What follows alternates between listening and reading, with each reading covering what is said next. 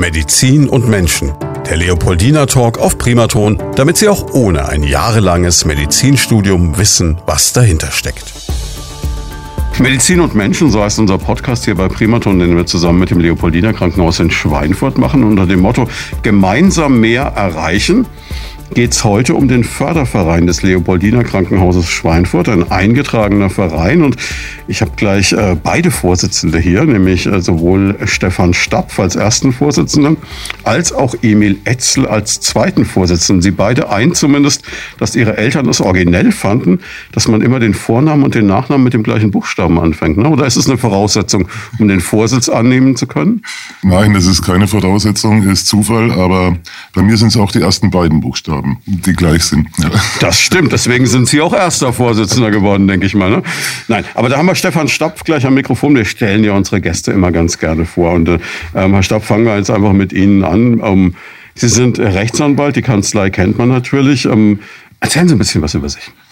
Ja, also ich bin 52 Jahre, ich bin Rechtsanwalt, ich habe Betriebswirtschaftslehre und Jura studiert und ähm, habe äh, eine Steuerberatungskanzlei hier in Schweinfurt, die vom Vater übernommen, schon vor 50 Jahren gegründet und auch noch eine Anwaltskanzlei.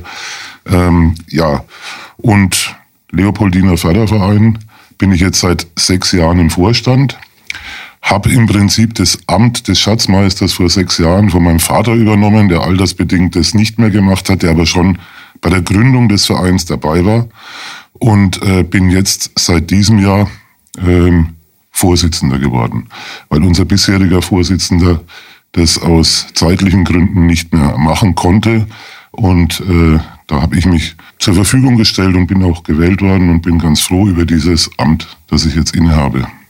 Weil man natürlich sagen muss, wenn man schon zwei Kanzleien leitet, dann ist man eigentlich im normalen Leben schon fast ausgelastet, oder? Ja, das ist richtig. Ähm, es ist auch nicht das einzige ehrenamtliche Engagement. Also ich bin auch noch in einem anderen äh, Verein äh, im, im Vorstand engagiert. Verraten Sie in welchem? In der Gesellschaft Harmonie. Ah, die Menschen, die diesen unglaublichen Ball veranstalten Richtig. und seit letztem Jahr online. Ganz genau. Und äh, das wird äh, nächstes Jahr auch wieder eine Online-Veranstaltung geben. Also in der Gesellschaft Harmonie und in dem Förderkreis der Gesellschaft Harmonie, da bin ich Schatzmeister. Und äh, im Schweinfurter Ruderclub bin ich im Ausschuss, bin ich Ausschussmitglied. Herr Etzel, Sie haben ein bisschen mehr Zeit zur Verfügung, denn Sie sind aus dem operativen Geschäft schon raus. Sie waren Verwaltungsleiter im Leopoldiner. Ja, so ist es. Also mein Name ist Emil Etzel. Ich äh, habe Betriebswirtschaft und Verwaltungswirtschaft studiert. Äh, mit dem Leopoldiner Krankenhaus bin ich äh, seit langen, langen Jahren verbunden. Äh, ich habe zunächst 1974, 75 Zivildienstleistender im Leopoldiner gemacht und habe mich dann so langsam durchgearbeitet bis zum Prokuristen und stellvertretenden Geschäftsführer. in den Förderverein bin ich gekommen äh, kurz nach der Gründung als Mitglied 1995 und äh, war dann ab 2010 äh, Abgeordneter Beisitzer im Wahlvorstand und 2018 habe ich dann das Amt des stellvertretenden Vorsitzenden übernommen. Äh, 2019 bin ich dann auch in den Ruhestand getreten und habe entsprechend mehr Freizeit für solche Dinge wie äh, Förderverein und Patientenfürsprecher. Kommen wir doch mal auf den Förderverein. Das ist ja eigentlich mhm. das, worüber wir heute sprechen. Warum braucht man einen Förderverein? Man sollte ja gemeinhin denken, dass so ein Krankenhaus wie das Leopoldiner ja ähm, Abrechnungen schreibt, sich darüber finanziert, dann ja auch ähm, durchaus äh, städtisch äh, auch noch mitgetragen. Also da ist ja eigentlich, sollte, warum brauchen die noch einen Verein? Ja, also so ein Krankenhaus ist etwas seltsam finanziert. Okay. Äh, und zwar gibt es in den Krankenhäusern als äh, gesetzliche, das Krankenhaus ist ja eine gesetzliche Aufgabe für mhm. die Kommunen, also für die Kreisverwaltungsbehörden in Bayern, äh, die sogenannte duale Finanzierung. Das heißt, die Investitionen kommen vom Staat Mhm. Äh, und der laufende Betrieb, Personal, Heizung, Energie, Arzneimittel äh, sind gedeckt durch die damals Pflegesätze, jetzt Fallpauschalen. äh, und es klafft auseinander und wie bei der Behandlung der Patienten wird vom Staat nur das Notwendigste für die Behandlung des Patienten eingerichtet und bezahlt. Und da kam man 1993 äh, eine Gruppe von Chefärzten unter Leitung von Professor Dr. Bülow zusammen und haben gesagt, wir wollen ja für die Patienten noch ein bisschen etwas, wie heißt unser Wahlspruch, mehr als gute Medizin leisten. Und äh, ja, und dann hat man den Förderverein gegründet und äh, Spendengelder gesammelt und das eine oder andere für die Patienten zusätzlich getan, über das, was unbedingt notwendig und optimal wäre, hinaus. Okay, das erklärt. Das heißt also sowas wie ein bisschen Luxus im Patientenzimmer, beispielsweise ein Fernseher oder ein schnurloses Telefon. Das wäre dann eine klassische Aufgabe für den Förderverein oder ist es dann schon eher auch wirklich noch im medizinischen? Nein, also wir sind immer noch im medizinischen Bereich okay. äh, hauptsächlich verortet. Ähm, also es geht nicht um Luxus, äh, sondern es geht einfach darum, den Patienten den Aufenthalt im Krankenhaus angenehmer zu gestalten. Ähm, auch zum Beispiel, es geht auch um medizinische Geräte teilweise, mhm. die halt einfach äh, gut sind und die wir für gut befinden, aber die halt außerhalb dieser staatlichen Krankenhausfinanzierung stattfinden. Ähm, wie der Herr Etzel schon gesagt hat, ähm, das ist ein ziemlich kompliziertes Finanzierungssystem mit den äh, Krankenhäusern in Deutschland. Die Investitionen, das sind meistens die großen Investitionen äh, wie Bauwerke oder Renovierungen oder Sanierungsmaßnahmen, die zahlt der Staat, aber eben auch nicht hundertprozentig. Und ähm, der, der laufende Betrieb äh, wird über die Krankenkassen beziehungsweise das Abrechnungssystem über die Fallpauschalen äh, abgewickelt. Und da ist ja auch bekannt, dass das nicht gerade äh, besonders üppig ist, was da ausfällt. Aber trotzdem, also ähm, der Leopoldiner Förderverein äh, finanziert äh, eben Dinge, die schön sind für die Patienten, die es angenehm machen, kein Luxus, aber die eben aus der normalen Krankenhausfinanzierung rausfliegen oder da nicht gedeckt sind. Aber oft ja dann auch die Sachen, die einfach auch äh, zum einen vielleicht mit bei der Entscheidung helfen, eine zumindest planbare Behandlung im Leopoldiner machen zu lassen, um damit dann auch wieder das Krankenhaus besser auszulasten. Ja. Und zum anderen natürlich auch äh, mit das Entscheidende sein können, weil jeder von uns weiß, wenn ich mich wohler fühle, wäre ich auch schneller wieder gesund. Richtig. Das ist auch das Ziel. Also es geht darum, eben Sachen anzuschaffen, die jetzt nicht in der Finanzierung äh, stehen. Und wir klären das auch immer mit dem Krankenhaus vorher ab. Ähm, also es kommen ja verschiedene Förderanträge zu uns von, von verschiedenen Abteilungen oder Ärzten ähm, des Krankenhauses. Und wir klären auch immer im Vorfeld ab, zahlt es die ist es von der Krankenhausfinanzierung gedeckt oder nicht? Und wenn nicht gedeckt, dann äh, kommt es überhaupt für uns erst in Frage. Können wir es fördern? Halten wir es für sinnvoll? Und da hören wir dann auch auf die Ärzte. Wir haben ja auch im Vorstand äh, den ärztlichen Direktor jetzt sitzen, ähm, der dann auch hierzu seine ärztliche Meinung abgeben kann. Ähm, und der Geschäftsführer des Krankenhauses ist auch im Vorstand. Und so entwickeln wir dann eben die einzelnen Förderungen. Und da sind eben schöne Sachen dabei. Also absolute Notwendigkeit des Fördervereins ja, ähm, weil äh, das eben sonst äh, relativ trist wäre ähm, und eben nicht so angenehm für die Patienten, wie es jetzt im Leopoldina ist. Das heißt, Sie haben sich also gegründet, das war der 27. Juni 1994 auf eine Initiative, die aus dem Krankenhaus selber kam raus. Das heißt, die Chefärzte haben gesagt, okay, wir sehen, da könnte mehr gehen. Genau. Und dann hat man gesagt, also ihre Ziele sind, wenn wir das jetzt nochmal zusammenfassen, für die Patienten dafür zu sorgen, dass es denen besser geht. Ja. Dann äh, diese ganzen Anschaffungen und auch einfach den Level zu halten dann. Richtig, ja, genau. Also das stammt natürlich auch aus einer Zeit von 1994. Da sah das Ganze auch noch ein bisschen anders aus als heute. Ähm, aber es hat sich so weiterentwickelt und ähm, das ist eben das Allerwichtigste, dass wir eben sagen, wir haben das Ziel, für die Patienten was zu tun. Und der Weg geht teilweise auch über das Personal des Krankenhauses. Aber in erster Linie geht es um Anschaffungen, Finanzierungen von Gegenständen, die den Patienten zugutekommen. Also das als Beispiel, ähm, das kann ein Designobjekt sein, ja, was einfach jetzt mal schön aussieht. Zum Beispiel diese Wasserwand im, im Foyer des Krankenhauses. Oder es kann ein Designobjekt sein, was äh, auch noch einen Sinn außer schön auszusehen hat. Zum Beispiel diese Green Leaves, das Kunstwerk, das wir im Neubau angebracht haben, äh, das zum einen schön aussieht, zum anderen aber auch ähm, das Treppenhaus, sage ich mal, etwas sicherer gestaltet, äh, weil eben diese Sogwirkung, die so ein Treppenhaus hat, ähm, für suizidgefährdete Patienten äh, genommen wird, weil eben was im Treppenhaus hängt. Und da in diesem Haus auch die psychosomatische Klinik untergebracht ist, war das eine ganz sinnvolle Investition, die natürlich äh, der Staat nicht finanziert. Ja, andere Häuser haben dann da Fangnetze hängen auf jeden, genau. das schaut weniger schön aus. Und man muss ja wirklich sagen, wenn man ins Leopoldina reinkommt, und ich war jetzt äh, diverse Male dort, gut in Corona-Zeiten immer etwas schwieriger, aber durch unsere Zusammenarbeit mit dem Leopoldina, es ist ja auch einfach, und ich denke, Herr Etzel, Ihnen wird es ja auch so gehen, Sie haben es über die vielen Jahre erlebt, wenn man da inzwischen reinkommt, das schaut schon schick aus. Ne? Es ist wie so eine Hotellobby fast. Man wird empfangen, man hat diese Wasserband, man hat diesen, diesen Shop, wo man wirklich tolle Sachen bekommt. Also ist rundherum eigentlich gelungen.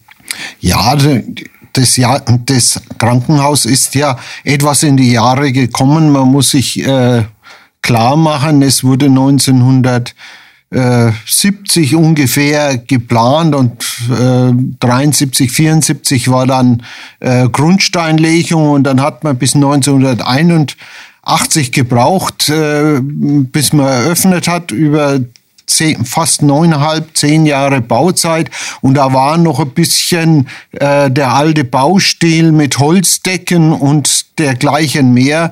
Und äh, die Nachrüstung des Brandschutzes und äh, hat natürlich äh, ja, dazu angeleitet, gleichzeitig das Haus wieder auf einen modernen Stand zu bringen, auch äußerlich. Hat aber ja auch funktioniert, wenn ich denke, also in Würzburg Beispiel Kopfklinik, die wird jetzt abgerissen. Die dürfte so vom Baustil her aus einer ähnlichen Zeit sein, da hat man es verpasst. So ist es. Also wir wussten, dass wir noch längere Zeit mit dem Krankenhaus äh, leben müssen und äh, dann haben wir uns an die Renovierung auch gemacht. Die ist auch noch nicht ganz abgeschlossen. Sie haben Gedanken zum Thema oder persönliche Fragen? Darauf freuen wir uns. Einfach anrufen unter 09721 20 90 20 und mitreden. Wer ist denn so in diesem Verein drin? Wer ist denn bei Ihnen Mitglied? Ja, das sind ehemalige Patienten, äh, das sind Angehörige, alle Chefärzte äh, sind Beschäftigte des Krankenhauses, äh, ein paar Firmen von wie vielen Leuten reden wir da? 114. Das ist der letzte Wort. Stand. Das ist ein Wort. Ja, könnten ein paar mehr sein. Vielleicht äh, überzeugen wir die oder den einen oder anderen ja heute auch. Wer weiß das? Gibt es irgendwelche Voraussetzungen, die man mitbringen muss? Also brauche ich, und das wäre, glaube ich, das, was jetzt vielleicht die eine oder der andere denkt, der uns gerade zuhört, brauche ich ein dickes Portemonnaie? Äh, Glaube ich nicht. Wir haben einen Mindestbeitrag je Mitglied von 30 Euro im Jahr. Im Jahr? Im Jahr. Das zu stemmen. Das, ginge sogar für einen Radiomoderator. So. Das ist echt, das ist machbar. Gerne werben wir Sie an, Herr Schwarz. Ja, ich, ich habe es befürchtet, dass das jetzt wie ein Bumerang zurückkommt. Also das heißt, die Zugangsvoraussetzung ist eigentlich nur, man, man möchte äh, dabei sein, man möchte die 30 Euro äh, ausgeben und was äh, noch? Ja, und dann äh, ja, außerhalb Corona machen wir die eine oder andere auch Sponsorveranstaltung. Aber im Moment ist es natürlich alles relativ schwierig. Wir haben ja schon das Problem, unsere Mitgliederversammlung ordentlich zeitgerecht durchzuführen in Corona-Zeiten. Das ist, glaube ich, alles was, schwieriger ja. geworden. Den Kontakt zu halten zu den Mitgliedern äh, geht eigentlich nur online über die Internetseite. Wie ist denn das überhaupt im Moment? Also, mein Verein lebt immer von seinen Mitgliedern, ist ganz klar. Äh, zum einen Neumitglieder, aber auch, wie jetzt der Herr Etzel sagt, Herr Stopp, die, die bestehenden Mitglieder erhalten. Das ist ja im Moment alles ein bisschen komplex, geht ja vielen Vereinen so. Ja, genau. Also uns geht's auch wie allen anderen Vereinen auch, äh, ich sage mal so, das Durchschnittsalter der Mitgliedschaft ist relativ hoch. Ja. Ich habe es nicht genau ausgerechnet, aber es fehlt halt einfach da auch ein bisschen der Nachwuchs, die jüngeren Mitglieder. Ähm, aber das geht allen Vereinen so, das wissen wir. Ähm, deswegen äh, wäre es auch ganz wichtig, dass wir auch ein paar jüngere Mitglieder mal gewinnen, ähm, die Mitglieder haben keine Aufgaben, haben keine Pflichten. Sie können natürlich sich einbringen. Das äh, ist schön, aber es ist keine Pflicht. Also es muss nicht sein. Es gibt keine Zugangsvoraussetzungen. Ähm, wie gesagt, die 30 Euro im Jahr sind, denke ich, überschaubar. 2,50 Euro im Monat, wenn man es mal so will. Ähm, das äh, ist auch äh, durchaus für die meisten machbar. Ähm, natürlich gibt's nach oben auch keine Grenze, also es ist auch freigestellt, höheren Beitrag zu zahlen. Aber wie gesagt, das muss nicht sein. Und wie äh, bekommt man neue Mitglieder? Natürlich, indem man wirbt dafür. Deswegen ist es auch heute schön, in dieser Plattform mal darüber zu reden. Ähm, und äh, wir sprechen auch immer wieder mal äh, Personen an und auch im Krankenhaus äh, Patienten, die einfach von sich aus kommen und sagen, Mensch, wie kann ich denn äh, auch hier mal was Gutes tun, weil ich bin mit der Behandlung hier sehr zufrieden. Dann äh, bringen wir den Förderverein schon ins Spiel und wir machen, äh, wie der Herr Etzel schon sagte, einmal im Jahr eine Mitgliederversammlung, wo wir auch sehr interessante Vorträge hören von äh, den Chefärzten im Haus oder auch Führungen machen. Jetzt bei der letzten Mitgliederversammlung haben wir eine Führung durch die neue zentrale Notaufnahme gemacht. Oh, spannend. Im laufenden Betrieb. Also das war auch wirklich äh, mal eine spannende Angelegenheit, das zu sehen. Und der äh, Chefarzt, der Dr. Fischbach persönlich hat uns äh, dann auch die Sachen erklärt und uns gesagt, wie das Ganze funktioniert in der Notaufnahme.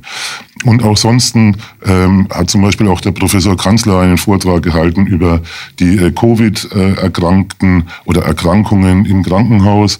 Ähm, also sehr interessante aktuelle Themen. Ähm, und so halten wir das also auch in der Vergangenheit und auch in der Zukunft. Das ist also die einmaljährliche Veranstaltung. Ähm, und dann äh, Sponsoring-Veranstaltungen zum Beispiel haben wir in den letzten Jahren vor Corona immer ein Golfturnier veranstaltet, ähm, wo ähm, eben Sponsoren das Ganze unterstützen konnten. Und das war auch eine sehr gelungene und sehr schöne Veranstaltung und das wollen wir auch wieder aufnehmen. Ich hoffe, es klappt nächstes Jahr, wobei äh, ich mich da noch nicht festlegen möchte. Also Golfturnier dann am Golfplatz in Maria Bildhausen. Maria Bildhausen, okay. Ah, ein wunderschöner Golfplatz. Ja. Man läuft eine Weile. Richtig. Und das hat auch ein paar Steigungen drin, aber ansonsten ein toller Golfplatz. Ein toller Golfplatz. Das hat äh, der vorherige Geschäftsführer, der äh, Herr Schmucker, äh, der da selber Golfer ist, ähm, eingeführt und auch an dem Golfplatz. Und wie gesagt, schöne Veranstaltung, die wir auf jeden Fall wieder aufleben lassen wollen, wenn das Corona etwas überschaubarer ist. Das erklärt, warum Sie dann bis nach Maria Bildhausen gehen, weil Adrian Schmucker dort die Verbindungen hat. Ja. Weil sonst wäre ja hier in der Gegend sonst Löffelstadt ja. äh, sicherlich naheliegender.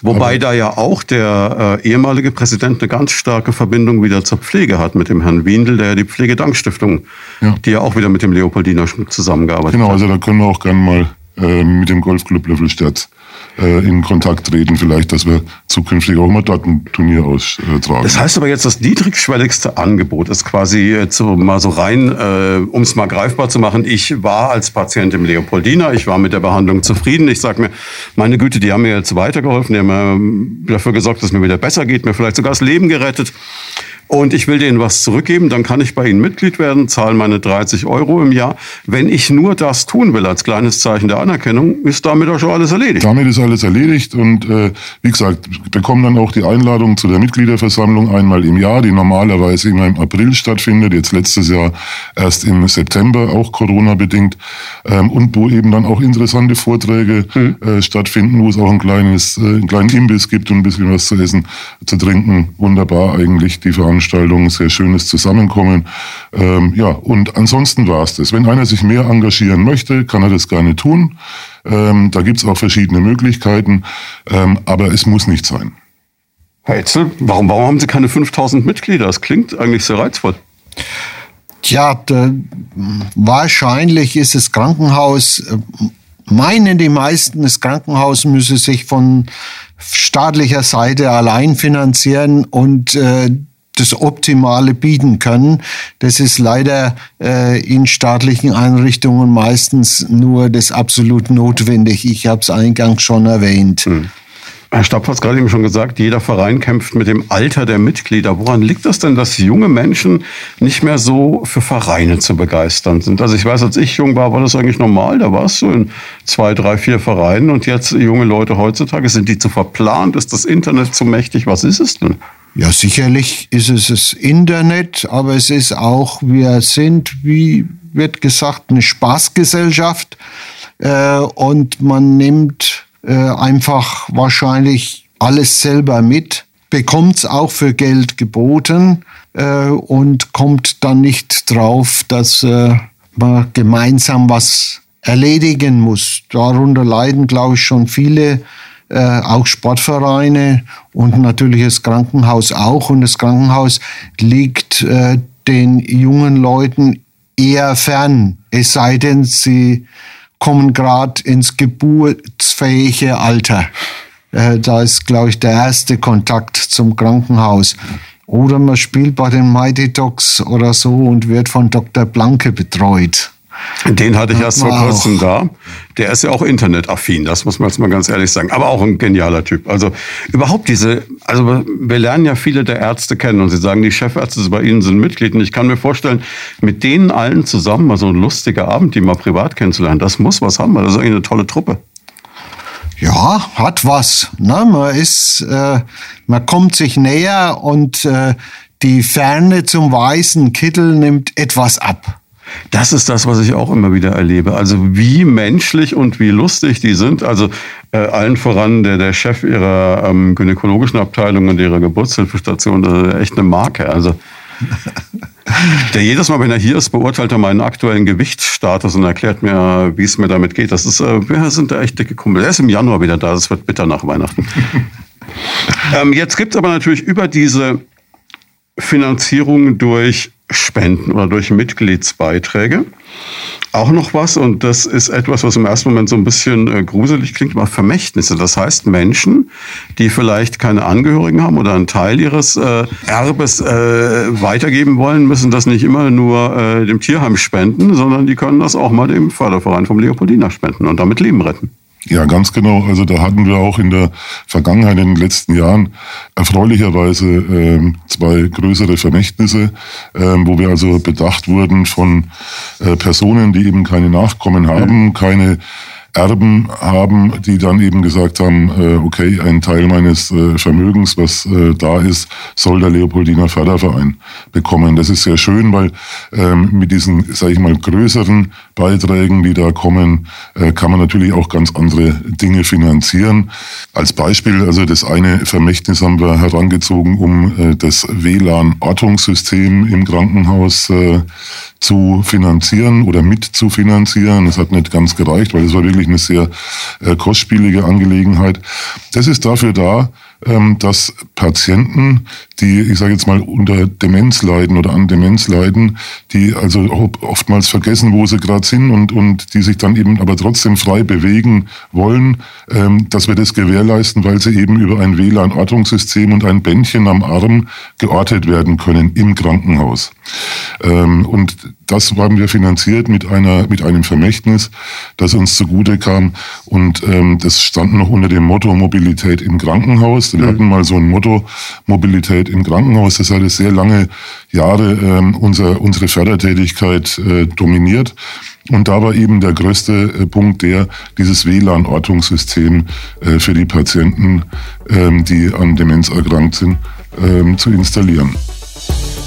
Sie haben Gedanken zum Thema oder persönliche Fragen? Darauf freuen wir uns. Einfach anrufen unter 09721 20 90 20 und mitreden unglaublich tolle Sache. Also ich kann mich erinnern, ich habe, äh, wie gesagt, wir hatten es ja vorhin davon, Ende der 80er Jahre Zivildienst gemacht und ich kann mich noch an diese Bilder erinnern. Ich war also im Fahrdienst für ältere Menschen und Menschen mit Behinderungen eine Zeit lang und kann mich an, die, an diverse Einrichtungen, Heime erinnern, die immer gekommen ist, wo man die Menschen mit Demenz damals noch fixiert hat, auch tagsüber, die halt einfach in einem Stuhl saßen mit so einer Art Sicherheitsgurt und da den Tag vor sich hin verdämmert haben, nicht mobil waren. Einfach weil es, klar, die, die werden gelaufen, keiner hätte sie mehr gefunden, das hätte dumm ausgehen können.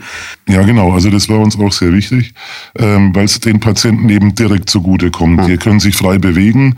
Ähm, wie gesagt, es gibt keine Zugangskontrolle äh, oder, oder ähm, wenn jemand aus dem Krankenhaus rausgeht, gut, dann ist er weg, da geht auch kein Alarm los, aber ähm, das greift schon vorher ein, dass wenn jemand sein Zimmer verlässt und äh, im Krankenhaus unterwegs ist, dass man ihn dann also jederzeit im Krankenhaus orten kann. Man sieht also in welchem Stockwerk, in welcher Abteilung ist er jetzt gerade, ist er unten im Foyer und äh, kann ihn dann äh, im Prinzip wieder einsammeln. Das ist also die Idee dabei ähm, und das hilft sehr, sehr viel. Und das ist eine großartige Sache. Ja. Ja, wirklich beeindruckend. Und ich denke, es ist ja auch schön, wenn man jetzt sagt, man, man gibt sein Vermächtnis für sowas hin, man, man bleibt auch. Und das ist ja was, was, glaube ich, viele von uns auch, gerade wenn sie vielleicht keine Angehörigen mehr haben, man bleibt in Erinnerung. Also man, man wird halt auch wertgeschätzt von den nachfolgenden Menschen und man hat das gute Gefühl, man hat was Sinnvolles getan. Das ist richtig. Ähm, und wie gesagt, also auch da sind wir immer sehr, sehr dankbar, wenn sowas mal kommt. Das ist wirklich nicht äh, besonders häufig. Aber wenn was kommt, dann sind es meistens auch größere Beträge, mit denen man dann auch eben besondere Projekte fördern kann. Ähm, neben den Vermächtnissen noch ganz wichtig, also die Mitgliedsbeiträge vielleicht mal nochmal allein, äh, hm. werden Sie sich ausrechnen können. Da, liegen da wären wir jetzt keine Millionäre ja, von. Also da liegen wir bei gut 3000 Euro, zwischen 3.000 und 4.000 Euro im Jahr. Also hm. das ist einfach äh, nicht viel. Ja, äh, Damit kannst du nicht viel anfangen. Das, das finanziert mehr oder weniger dann auch wieder den Verein.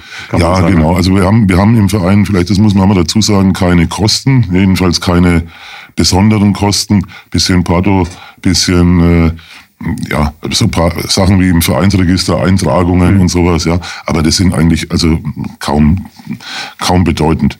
Ähm, aber ganz wichtig eben, die Vermächtnisse sind sehr schön und es ist toll, wenn da jemand an unseren Verein denkt. Aber es ist äh, eher selten. Was eigentlich so die wichtigste Finanzierungsquelle ist, das sind die Spenden. Und ähm, da ähm, gibt es auch Unternehmen beispielsweise, auch Privatleute, ähm, die an uns denken, ähm, die besondere Projekte fördern, die Kliniken fördern, äh, also besondere Bereiche im Krankenhaus fördern. Äh, es gibt auch, was auch schon vorkam, äh, da kann ich mal unseren Oberbürgermeister erwähnen und auch die Vorgängerin, die Frau Grieser, die anlässlich eines runden Geburtstages ähm, statt Geschenke Spenden an den äh, Förderverein des Leopoldiner Krankenhauses äh, sich gewünscht haben. Macht ja auch absolut Sinn, mal ja. ganz ehrlich, wenn heute einer von uns 50, 60 wird. Man hat ja in der Regel die Dinge, die man braucht und möchte und dann ist das ja eine sehr schöne Geste einfach. Und es ist eine totale Erleichterung für alle, die eingeladen sind, die vorher überlegen, was besorge ich denn, was schenke ich denn, was mache ich denn? Ach komm, dann machst du es so und dann hast du noch was Gutes getan. Genau. Also das ist äh, auch eine schöne Geschichte.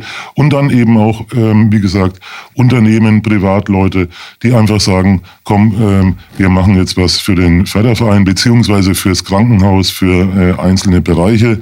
Ähm, also da ähm, sind auch, auch teilweise größere Beträge dann äh, dabei. Das ist sehr, sehr schön.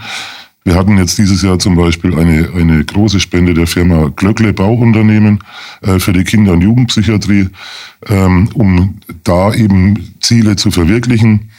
Und leider ein boomendes Geschäft zurzeit, ne? Ja, Kinder- und Jugendpsychiatrie. Ja. ja, das ist eben auch eine sehr wichtige Angelegenheit. Ähm, die Kinder- und Jugendpsychiatrie ähm, betreut Kinder äh, und Jugendliche, ähm, die, die psychisch oder ja auffällig sind, hat da auch, äh, sag ich mal, den Betrieb erweitert in den letzten Jahren. Und es ist auch notwendig. Und gerade durch Corona mhm. hat die Lage sich da auch äh, nochmal verschlimmert, wie der Chefarzt, der Dr. Briegel, mir äh, da mitgeteilt hat. Also insofern ist es wichtig, da was zu tun. Und wir haben auch schon in der Kinder- und Jugendpsychiatrie einiges getan. Mhm. Ja, wir haben die Außenanlagen, äh, also einen Kletterturm äh, finanziert für die, ich sage jetzt mal, kleineren Kinder. Mhm. Wir haben aber auch die Einrichtung eines, sage ich mal, kleinen Fitnessstudios ermöglicht äh, für die größeren Kinder. Und ähm, es gibt da auch neue Projekte jetzt äh, für die Zukunft, nämlich äh, die Neugestaltung eines Fußballplatzes oder Basketballfeldes.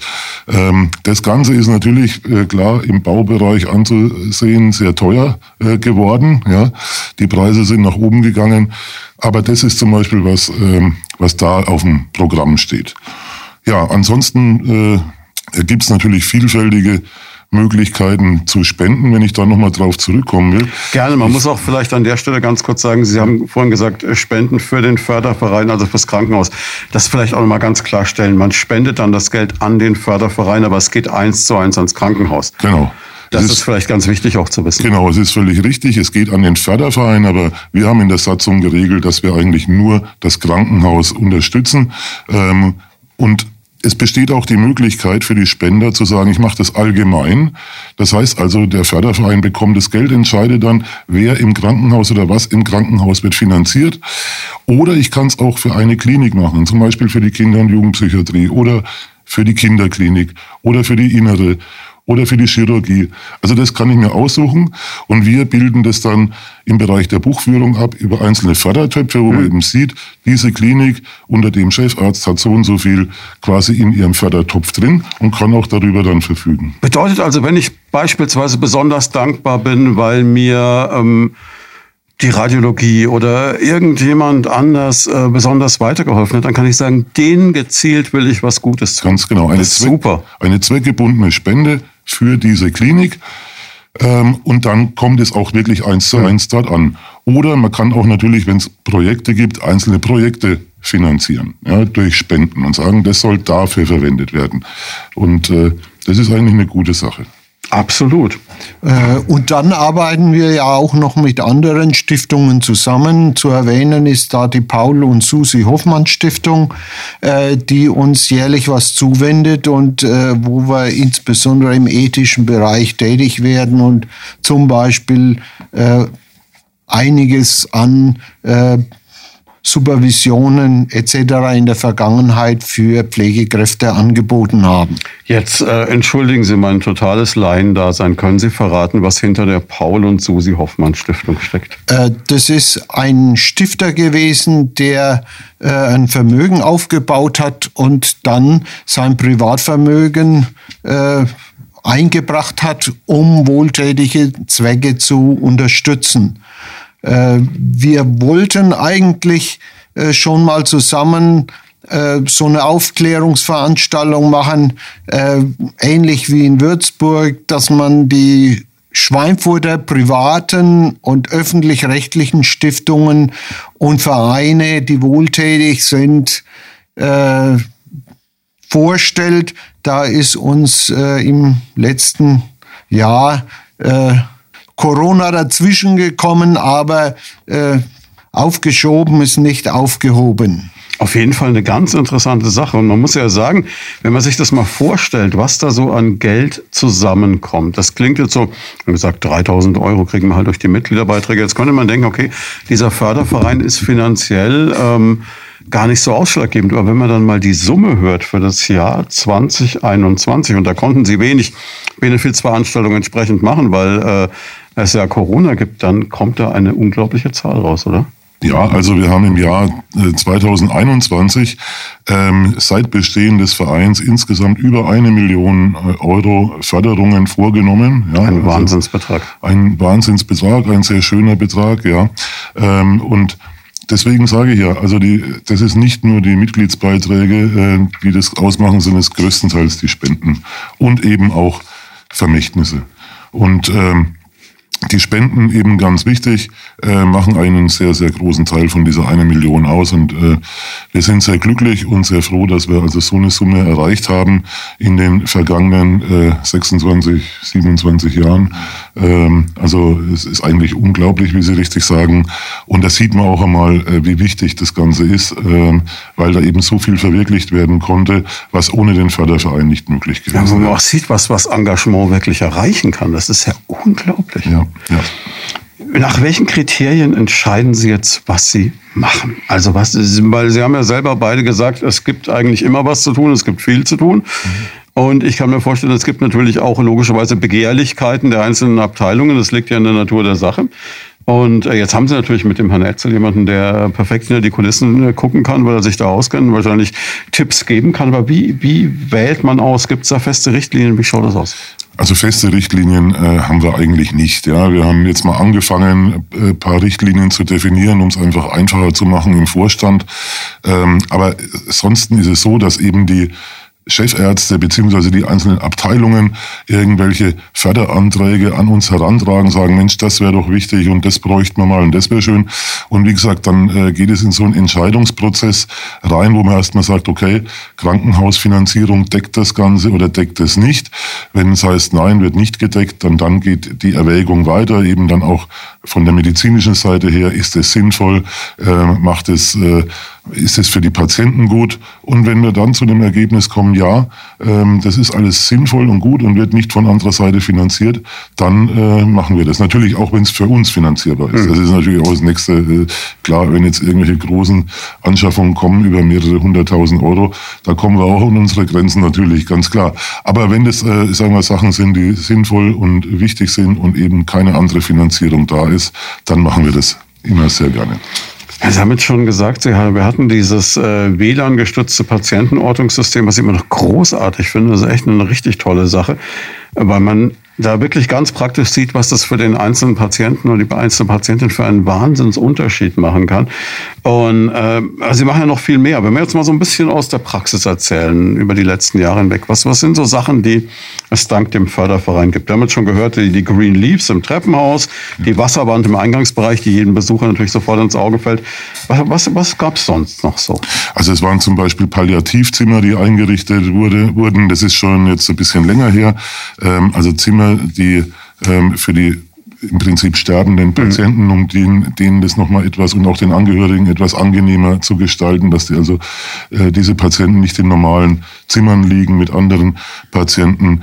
Ähm, dann äh, war das Motto eben, ähm, Bewegung beziehungsweise Mobilität im Krankenhaus äh, sehr wichtig. Also wir haben da also viel äh, gemacht, auch für die Intensivstationen. Äh, denke ich mal, ist jetzt auch wieder natürlich Intensivstationen Corona-bedingt in aller Munde. Mhm. Ähm, Mobilisatoren, das heißt also Gerätschaften, ich sage es jetzt mal ganz laienhaft, ähm, in, den, in die die Patienten hineingebracht werden können, damit sie mobilisiert werden. Also wo eben dann mit maschineller Unterstützung ähm, die, die, der Körper wieder aktiviert wird. Das heißt nicht, wie man von früher kennt, kennt man diese Gestelle, in denen man quasi so hing und über den Gang gelaufen ist und Sie machen das aber nochmal in Hightech. Ganz genau in Hightech und es kann im Bett, also da ist der, der Patient noch wirklich auf der Intensivstation, noch intensiv bedürftig, kann er schon mobilisiert werden durch solche Geräte. Ist ja auch Gold wert, weil jeder, der mal länger gelegen war, weiß, die Muskulatur baut blitzschnell ab und dann wird es schwierig und das erhalten Sie dadurch. Richtig, ganz genau.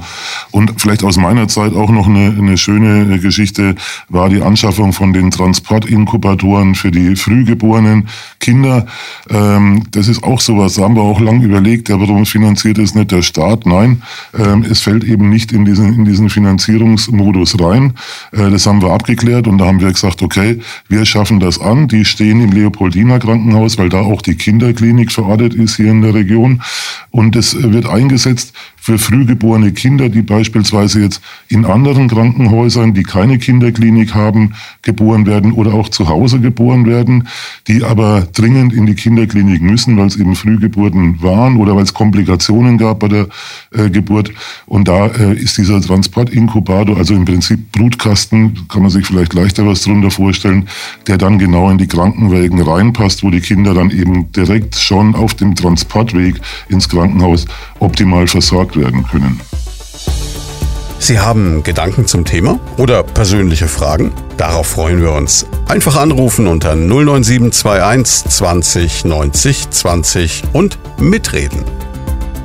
Also als Beispiel, man hat sein Kind in Haßfurt bekommen, wo es eine Geburtsstation gibt, aber keine Kinderintensivbetreuung für Neugeborene. Dann kommt der Rettungswagen aus dem Leopoldiner mit dem von Ihnen finanzierten Inkubator. Ja das Neugeborene kommt rein und kann sicher zu Ihnen transportiert und wo die optimale Nachversorgung da. Ganz genau. Also das war eine schöne Sache, die wir gemacht haben. Oder dass wir zum Beispiel für den äh, bunten Kreis, das ist auch der, quasi der Kinderklinik zugeordnet, ähm, das ist also auch die Nachbetreuung von mhm. Frühgeborenen zu Hause, dass wir da für die Mitarbeiter des bunten Kreises ein Fahrzeug angeschafft haben, dass die eben zu den Familien nach Hause fahren können und die Familien da unterstützen können bei der Betreuung der frühgeborenen Kinder. Ähm, das war auch eine sehr, sehr schöne Geschichte. Oder eben auch, ähm, was auch nicht besonders häufig vorkommt, eine, eine Simulationspuppe ähm, für die Weiterbildung von Ärzten und Pflegekräften im Bereich Notfall- und Intensivmedizin. Also das ist äh, eine, ein Simulator, eine Puppe, ähm, mit der man solche Notfälle simulieren kann und eben sagen kann, was macht man dann. Und die, da werden die Ärzte und, und äh, das Pflegepersonal daran ausgebildet. Und es gibt, habe ich mir sagen lassen, nicht viele Krankenhäuser ähm, in Bayern oder auch in Deutschland, die so einen Simulator haben. Und äh, das kommt natürlich auch den Patienten sehr zugute, weil dann das Personal äh, in dem Moment, wo was passiert, auch richtig reagieren kann.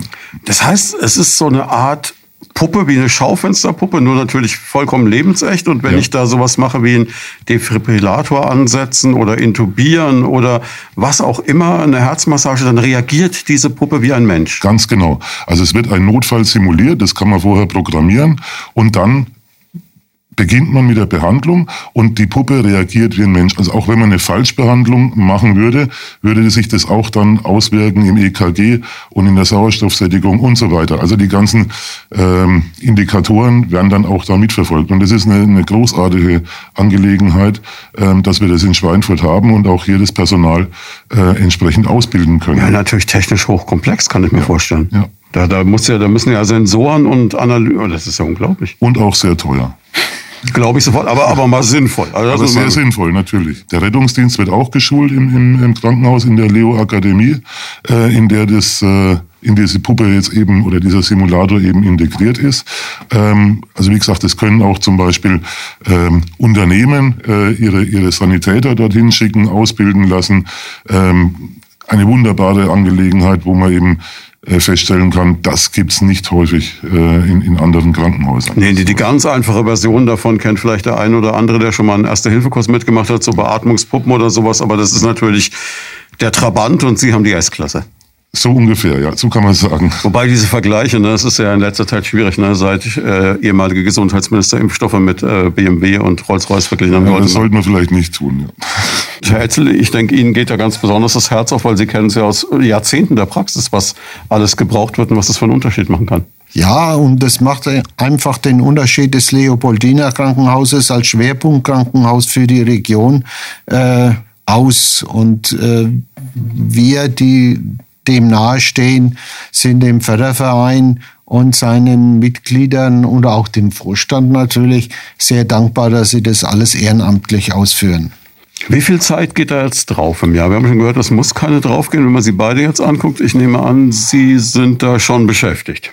Ja, also es hält sich im Rahmen. Wir haben vierteljährliche Sitzungen und dann hat man Nachbearbeitungszeit äh, am meisten Zeit, glaube ich, wendet der Schatzmeister auf. Der Herr Stapf kann das eher überschauen, weil er es jahrelang für den Förderverein als Schatzmeister betrieben hat. Äh, so mit 40, 50 Stunden im Jahr äh, kommt, man, kommt man hin. Äh, es kommt darauf an, wenn man natürlich noch äh, Veranstaltungen plant, wie zum Beispiel dieses Golfturnier, mhm. das ist relativ aufwendig. Ähm, und da muss ich auch sagen, unterstützt uns auch das Krankenhaus äh, bei unserer Arbeit sehr äh, stark. Ähm, aber ähm, ja, man kann es schlecht sagen. Also, ich habe mir auch nie die Mühe gemacht, das genau aufzuschreiben, weil, äh, wie gesagt, es ist Teil der Freizeit, es ist Ehrenamt und äh, das in Zeit zu messen, äh, ja, ist, ist einfach schwierig und macht für mich persönlich auch gar keinen Sinn. Woran, woran werkeln Sie im Moment? Also ich meine, ich kann mir vorstellen, so ein Verein, der so aktiv ist wie Ihrer, hat ja immer auch Pläne und Projekte, die gerade laufen. Vielleicht jetzt klar, pandemiebedingt, manches ein bisschen äh, noch gebremster, aber es wäre doch ein Wunder, wenn Sie nicht irgendwas in der Hinterhand hätten. Ja, wir haben natürlich, äh, wir haben natürlich äh, Projekte. Ich habe es vorhin schon mal angedeutet. Ein Projekt der Zukunft wird sein, was auch sagen wir, eine teurere Angelegenheit ist, ist die Sanierung des Fußballfeldes in der Kinder- und Jugendpsychiatrie. Mhm. Ähm, das verfolgen wir ähm, im nächsten Jahr mit Sicherheit ähm, sehr stark weiter. Ähm, dann ähm, gibt es verschiedene äh, Dinge, die wir machen. Zum Beispiel haben wir jetzt äh, beschlossen, ähm, dass wir ein eine Software anschaffen ähm, für den Katastrophenschutz beziehungsweise die zentrale Notaufnahme, äh, die den äh, Kohlenstoffgehalt äh, im Blut messen kann, also für Brandopfer zum Beispiel. Mhm. Ja. Äh, sehr wichtige Sache da für die Ärzte, die können dann also äh, messen, äh, wie stark ist quasi eine Vergiftung durch, durch einen Brand, das war auch nicht vorhanden, wurde aber angeregt, äh, dass so eine Software eben das Ganze noch erleichtern würde und verbessern würde. Also das haben wir zum Beispiel jetzt angeschafft. Emil, was haben wir denn noch? Ja, also unser größtes Projekt ist natürlich im Moment äh, in Aussicht genommen dieses Fußball- und Basketballfeld für die Kinder- und Jugendpsychiatrie. Da suchen wir auch noch eifrig nach Spendengeldern, äh, weil das schon in den höheren fünfstelligen Bereich geht. Dann sind wir in, im laufenden Betrieb also für die Neurochirurgie suchen wir noch was, äh, so ein medizinisch-technisches Gerät, wo man Hirnströme messen kann und dergleichen mehr. Da haben wir wieder die Aufteilung von äh, zweckgebundenen Mitteln und allgemeinen Mitteln. Wir versuchen natürlich unter dem Jahr auch alle Kliniken aus den allgemeinen Mitteln so über die Jahre hinweg einigermaßen äh, gleich zu bedienen da ist es ganz natürlich, dass es äh, für Kinder und Jugendliche und Kinderklinik mehr Spenden gibt als, sage ich hier mal, für äh, allgemeine Innere oder, oder Neurologie und dergleichen. Also man hat den Eindruck, es wird Ihnen nicht langweilig in den nächsten Jahren werden, das definitiv nicht. Aber es sind wirklich alles ganz sinnvoll und es sind vor allem Sachen, wo ich mir teilweise wirklich denke, da hätte ich jetzt die Erwartungshaltung gehabt, dass das eigentlich äh, vom Staat oder von den Kassen finanziert wird. Und umso wichtiger ist es, dass es sie gibt, weil das sind ja wirklich, das sind ja teilweise Diagnoseinstrumente, das sind äh, Fortbildungsmöglichkeiten, das sind eigentlich Dinge, wo man sagt, meine Güte, können wir Gott froh sein, dass es äh, wahrscheinlich nicht nur am Leopoldiner, sondern an vielen Kliniken dieser Republik diese Fördervereine gibt, die da wirklich den, den Unterschied machen. Die ja. halt einfach so äh, dafür sorgen, dass wir alle ein bisschen sicherer sind. Ja, wie der Herr Etzel schon gesagt hat, also es wird eigentlich nur das Notwendigste finanziert und das Notwendigste ist teilweise ähm, eben nicht ausreichend nach unserer Meinung. Und da ist es schön, dass wir den Förderverein haben und dass sich auch viele ähm, dass viele den, den Förderverein bedenken mit, mit Spenden, äh, damit wir da was unternehmen können, um es eben für die Patienten dann wirklich deutlich angenehmer zu machen. Schmerztherapie ist auch so ein Thema. Haben wir auch äh, Geräte gefördert, die in der Schmerztherapie eingesetzt werden. Also da äh, merkt man das als Patient ja dann unmittelbar, ja. ne, wo man also wie gesagt, das hilft mir deutlich mehr, weil äh, dieses Gerät äh, fällt eben nicht in die in die Kassenvergütung, ja, sagen wir, das ist also nicht vorgesehen, aber die Ärzte sagen, das ist ganz, ganz wichtig und für den Patienten sehr, sehr sinnvoll. Wir hatten eine ganze Sondersendung hier schon zum Thema Schmerztherapie am Leopoldina, auch mit den Schmerztherapeuten, die sie haben. Und wenn die geschildert haben, was sie mittlerweile leisten können, auch dank ihrer Hilfe natürlich, ist es wirklich faszinierend. Also, und das ist ja das, was keiner, also niemand, der jetzt schon ins Krankenhaus muss, will auch noch Schmerzen haben. Richtig, genau. Also deswegen solche Dinge, das ist also genau das, was der Förder Verein dann gerne fördert. Also uns bleibt jetzt am Ende dieser Stunde jetzt auch mal von Senderseite aus auch nur Danke zu sagen. Ist toll, ist auch wirklich beeindruckend. Ist auch mal toll zu sehen, dass Menschen sich wirklich noch für was engagieren mit Herzblut. Ist eine tolle Sache. Was wir vielleicht in den letzten zwei Minuten haben wir noch ganz kurz machen könnten, wäre ähm, einfach mal, wie kommt man an sie ran? Jetzt haben wir so viel erzählt, haben gesagt, man kann spenden, man kann äh, Mitglied werden. Wie, wie erreicht man sie? Wie kommt man in Kontakt? Also das Einfachste ist, denke ich mal, übers Krankenhaus mhm. direkt äh, zu gehen, da am Empfang ähm, zu sagen, Leopoldiner Förderverein, ähm, ich möchte gerne Mitglied werden oder ich möchte mich gerne informieren. Wir haben auch Flyer, die mittlerweile an verschiedenen Stellen ausliegen, im Krankenhaus, in einzelnen Abteilungen.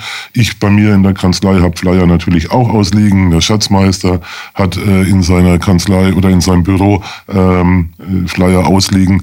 Aber ansonsten, klar, also bei mir ist es auch so, ich bin also auch telefonisch natürlich erreichbar und findbar ähm, über Steuerkanzlei Stapf oder Rechtsanwalt Stapf äh, kann mich also jeder ansprechen, der da ein Anliegen hat, sehr gerne. Ähm, der Herr Etzel äh, ist übers Krankenhaus erreichbar als Patientenfürsprecher. Also es gibt eigentlich sehr, sehr viele Wege, ähm, das zu tun. Wir haben eine äh, Internetseite, eine Homepage, äh, auch der Leopoldiner Förderverein. Da kann man auch E-Mails hinschicken. Ähm, also wir sind äh, grundsätzlich immer relativ leicht erreichbar. Am, der einfachste Weg wahrscheinlich direkt übers Krankenhaus.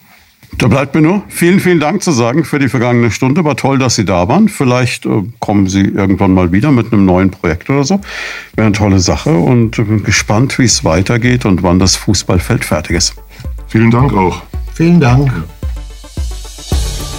Das war Medizin und Menschen, der Leopoldina Talk auf Primaton. Jeden zweiten Donnerstag im Monat live von 10 bis 11 im Programm. Alle Folgen gibt's zum Nachhören und Download auf radioprimaton.de und als Podcast auf leopoldina-krankenhaus.com.